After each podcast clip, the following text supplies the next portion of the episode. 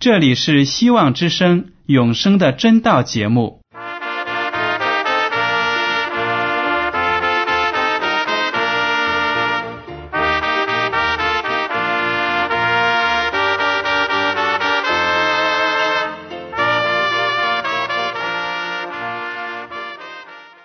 亲爱的听众朋友们，你们好，我是艾德，很高兴今天能和你们在永生的真道这个栏目中见面。耶稣说：“听上帝的话语，并且遵守的人是最有福气的。”所以，艾德现在能够通过电波和你们分享上帝的教导，感到十分快乐。我也希望众位弟兄姐妹。还有那些正在寻求真道的朋友们，也能够珍惜这段时光。大家不妨在手边准备好纸和笔，将今天讲到的要点和经文章节做些记录，以便过后自己再亲自查考圣经。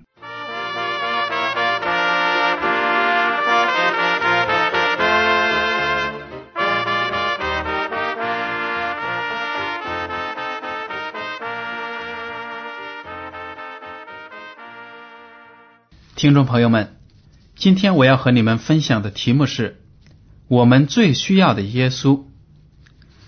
有些人呢，对耶稣基督的认识不够完整，觉得耶稣基督可能就是一个普普通通的人，和其他的一些宗教领袖没有什么区别。这种认识是非常不正确的。耶稣基督呢，不单是。一个普普通通的人，造成了肉身有我们最深的形象，而且呢，他是完全的神，完全的上帝。一个人如何能够成为百分之百的上帝，又是百分之百的人呢？这样的观念对我们人来说，因为我们智慧的有限，不能够完全的理解。但是呢？这确确实实是圣经所道出的真理。耶稣基督对我们每一个人的得救都有着非常非常重要的意义。他的地位是任何人或者任何事物都不能够取代的。我们来看一下《约翰福音》第十四章第六节，耶稣说：“我就是道路、真理、生命。”若不借着我，没有人能到父那里去。这句话呢，是耶稣基督自己的表白。他就是道路、真理、生命。如果我们不凭借着耶稣基督，我们就不可能到上帝那里去。我们当然就不能够进天堂。耶稣基督掌握着天堂的钥匙。如果我们得到了它，我们就能够开启天堂的大门。这是圣经所告诉我们的真理。约翰福音第一章第四节说：“生命在他里头，这生命就是人的光。”耶稣基督掌握着我们每一个人的生命，我们的生活一切都在他的控制之下。并不是说耶稣基督把我们当成机器人那样摆布，不是的。这里说的控制之下呢，就是耶稣基督有能力改变你和我的人生，只要我们求他，向他祷告，向他悔罪，他就能够凭着自己的能力，把我们的要求呢得到满足。所以。耶稣基督是全人类的救主，只有通过他这条道路，只有找到了他这个道理，我们才能够得到永生的生命。那么，有的人说了，基督教是从外国传到中国的，它是不是洋教呢？是不是能够适用于我们中国中华民族的文化呢？当然了，我们从圣经中可以看得出，耶稣的真理是普天下都适用的。约翰福音第一章第九节说：“那光是真光，照亮一切生在世上的人。”耶稣基督就是世界上的真光。我们生活在黑暗里的人，都要靠着他才能得到光明，才能够被照亮。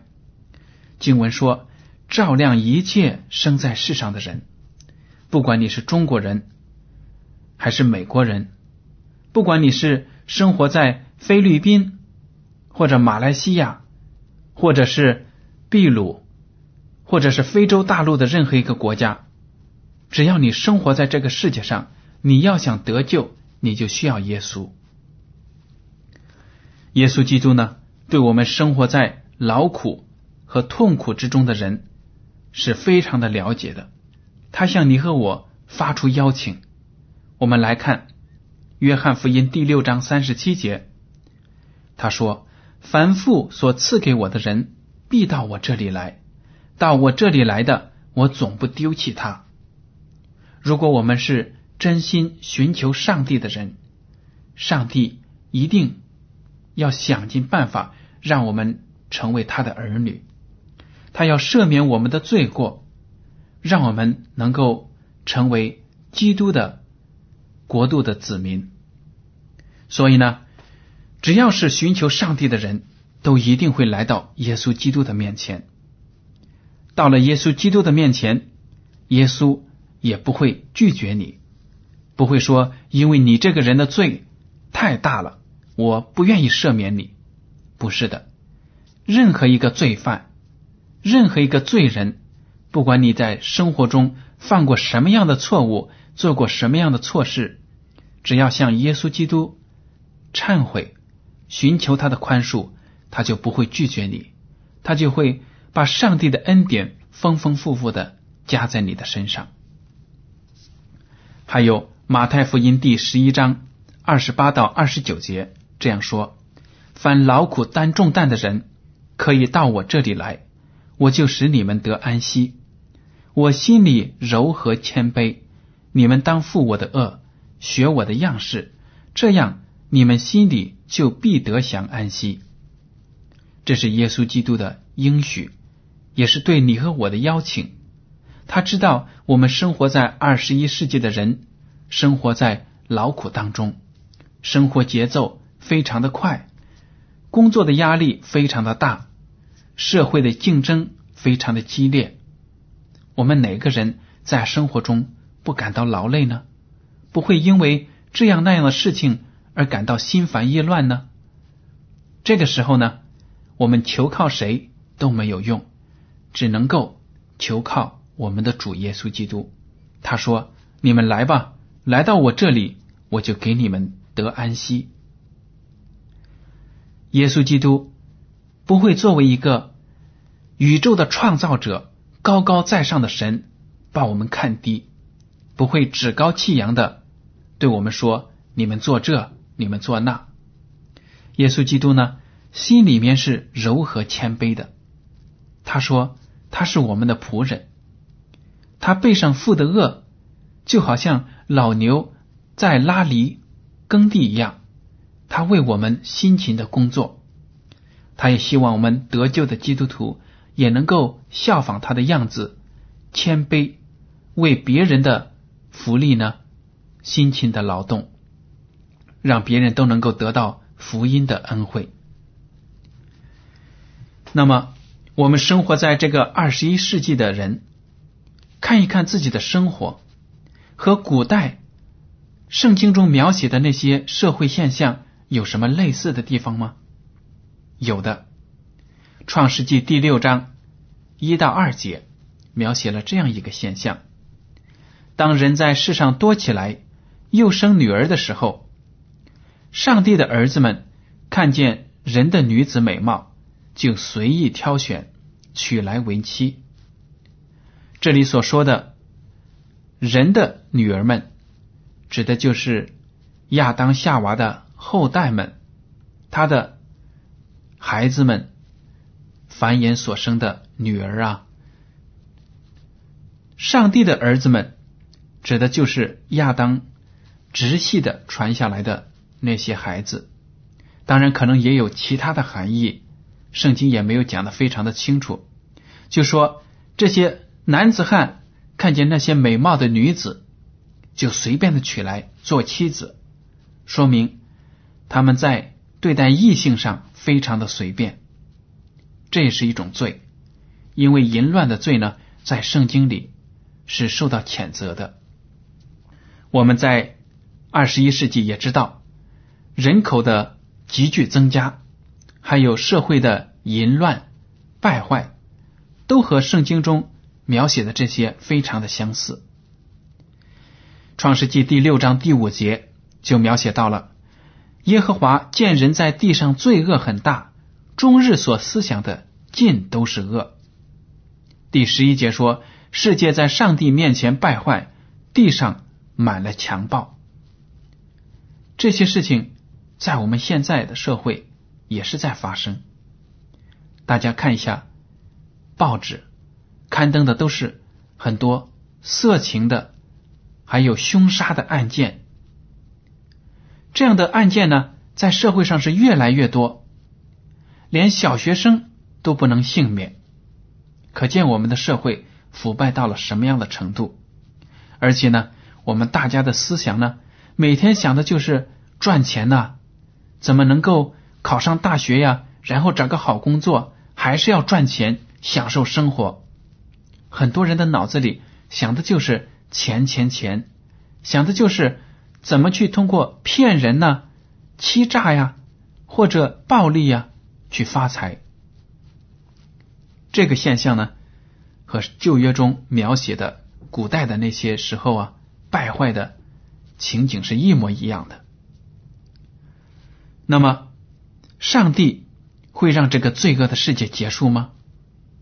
我们都知道，上帝是一个公义的上帝，他不会因为人有罪就把他看成是无罪的，他不会这样子的，罪就是罪。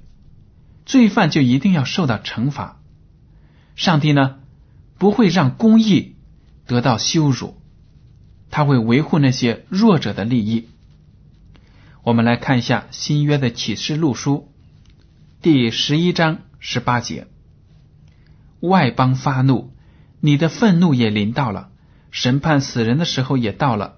你的仆人众先知和众圣徒，凡敬畏你名的人，连大带小。得赏赐的时候也到了，你败坏那些败坏世界之人的时候也就到了。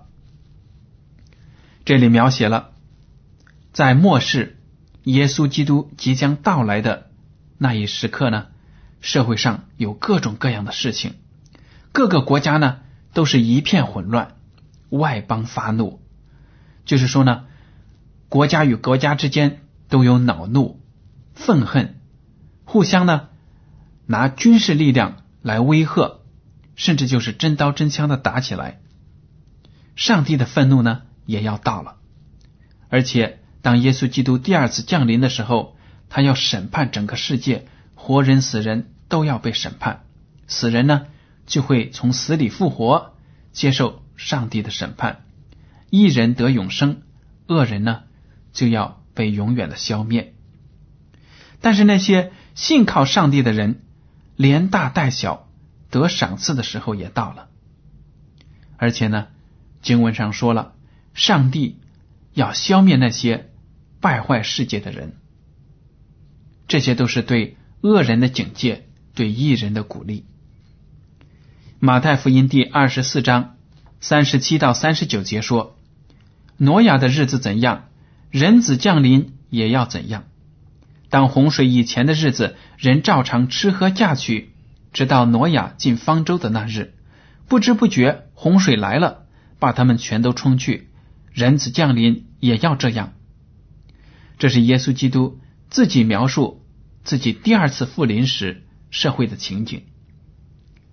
当挪亚时代呢，社会非常的腐败，人的思想呢尽都是恶。当时耶和华上帝。看了世界上的败坏，就非常的痛心。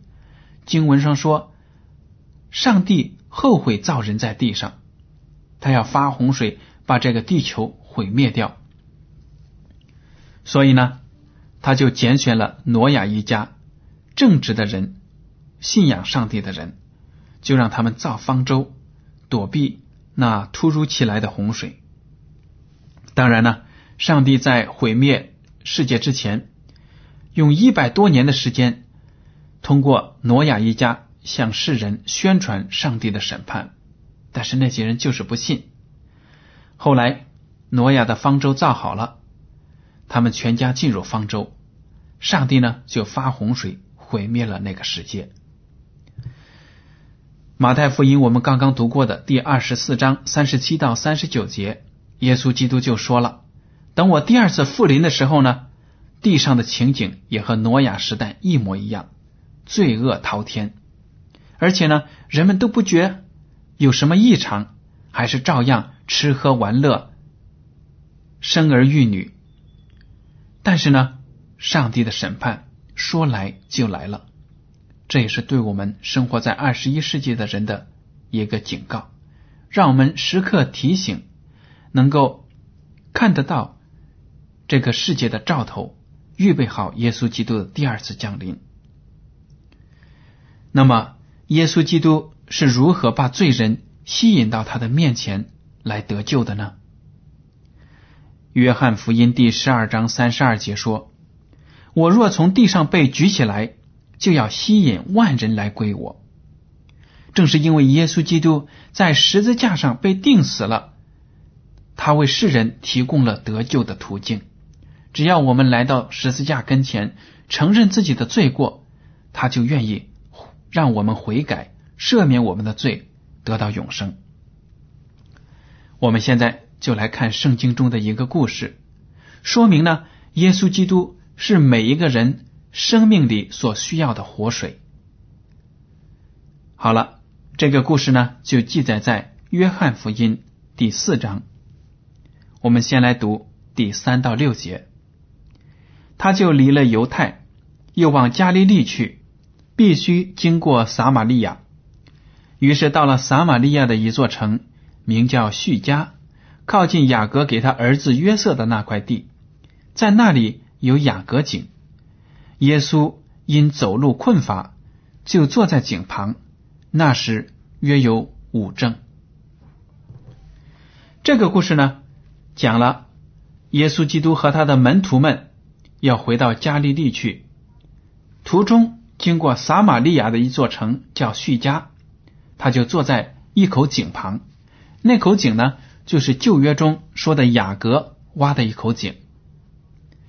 当时呢，正是正午的时候，太阳正在头上，非常的炎热。耶稣基督又困又累。我们来看第七到第九节，有一个撒玛利亚的妇人来打水，耶稣对他说：“请你给我水喝。”那是门徒进城买食物去了。撒玛利亚的妇人对他说：“你既是犹太人。”怎么向我一个撒玛利亚妇人要水喝呢？原来犹太人和撒玛利亚人没有来往。当耶稣基督坐在井旁的时候呢，又饥又渴，他的门徒们就到城里去买食物了。这个时候呢，从城里出来一个妇女来打水，耶稣基督就对他说：“请你给我水喝。”从这些经文我们看得出，耶稣基督。造成了肉身之后，也有我们肉体的软弱，他也有饥饿的时候，他就对那个妇女说：“请你给我水喝。”但是那个妇女说：“哎，奇怪了，平时犹太人和我们撒玛利亚人根本就不来往，他们瞧不起我们，认为我们是以色列人和其他外邦人的混血儿杂种，骂我们是杂种，根本就瞧不起我。怎么他一个犹太人？”要向我借水喝呢？第十章到第十四节，我们读。耶稣回答说：“你若知道上帝的恩赐和对你说给我水喝的是谁，你必早求他，他也必早给了你活水。”妇人说：“先生，没有打水的器具，井又深，你从哪里得活水呢？我们的祖宗雅各将这井留给我们，他自己和儿子并牲畜。”也都喝这井里的水，难道你比他还大吗？耶稣回答说：“凡喝这水的，还要再渴；人若喝我所赐的水，就永远不渴。我所赐的水要在它里头成为泉源，直涌到永生。当那个妇女拒绝给耶稣基督喝水的时候，耶稣就说：“其实你是不认识我。你如果知道我是谁呀，你就会求我把水给你喝，我会给你生命的活水。”那个妇人说：“你又没有打水的器具，井又这么深，你怎么能给我水喝呢？”原来他并没有理解耶稣基督属灵的话语。他说：“这口井是雅各我们的祖宗打下的井。我们的祖宗多么的伟大，是受上帝赐福的。但是呢，他自己也喝这里的水，他也有口渴。啊，难道你比他还伟大吗？你在说什么呀？说给我活水。耶稣说：你要是喝了我给的水啊。”就永远不渴，而且这个水要在你的心里只向外涌，涌到永生。这就说明，如果人得了上帝的救恩，就会把这个福音呢跟周围的人分享。我们来读第十五到二十四节。妇人说：“先生，请把这水赐给我，叫我不渴，也不用来这么远打水。”耶稣说：“你去叫你丈夫也到这里来。”妇人说：“我没有丈夫。”耶稣说：“你说你没有丈夫是不错的，你已经有五个丈夫，你现在有的并不是你的丈夫，你这话是真的。”妇人说：“先生，我看出你是先知。我们的祖宗在这山上礼拜，你们倒说应当礼拜的地方是在耶路撒冷。”耶稣说：“妇人，你当信我，时候将到。”你们拜父也不在这山上，也不在耶路撒冷。你们所拜的，你们不知道；我们所拜的，我们知道，因为救恩是从犹太人出来的。时候将到，如今就是了。那真正拜父的，要用心灵和诚实拜他，因为父要这样的人拜他。上帝是个灵，所以拜他的必须用心灵和诚实拜他。当那个妇人听了耶稣说。耶稣给的水喝了之后永远不渴，之后就说：“先生啊，你就把这水给我吧，这样呢，以后我就不用大老远的来这里打水了。你看，正午太阳正高的时候，我来这里打水，多么炎热啊！”耶稣基督没有直接的回答他，却说：“你去把你的丈夫叫来。”那个妇人说：“我没有丈夫。”耶稣就把他的生活的细节给说出来了。原来呢，这个妇女。以前有五个丈夫，现在有的也不是她的丈夫。以前的五个丈夫怎么样呢？怎么样失去了？我们也不知道。但是呢，她现在和一个男人同居，非法的同居。这个妇人一看耶稣基督把他自己生活中的细节告诉出来了，这是他自己的罪，所以呢，他就很吃惊。他说：“先生啊，我看出你是个先知。”但是呢，他就说了，他们的祖宗在当地的山上敬拜什么什么的，意思呢，好像是转换话题，不要耶稣基督再讲他的生活了。但是耶稣基督就把他的话题呢引到了敬拜上帝上。他说呢，到时候了，也就是耶稣基督来临了。其实耶稣基督已经来在他身旁了。就说那个时候呢，犹太人和外邦人。任何人都不分开了，不分别了，没有什么差别，没有谁瞧不起谁，只要在耶稣基督里都是同等的，都要敬拜上帝。我们来读第二十五到三十节。妇人说：“我知道弥赛亚就是那称为基督的要来，他来了必将一切的事都告诉我们。”耶稣说：“这和你说话的就是他。”当下门徒回来。就吸起耶稣和一个妇人说话，只是没有人说你是要什么，或说你为什么和他说话。那妇人就留下水罐子，往城里去，对众人说：“你们来看，有一个人将我素来所行的一切事都给我说出来了。莫非这就是基督吗？”众人就出城往耶稣那里去。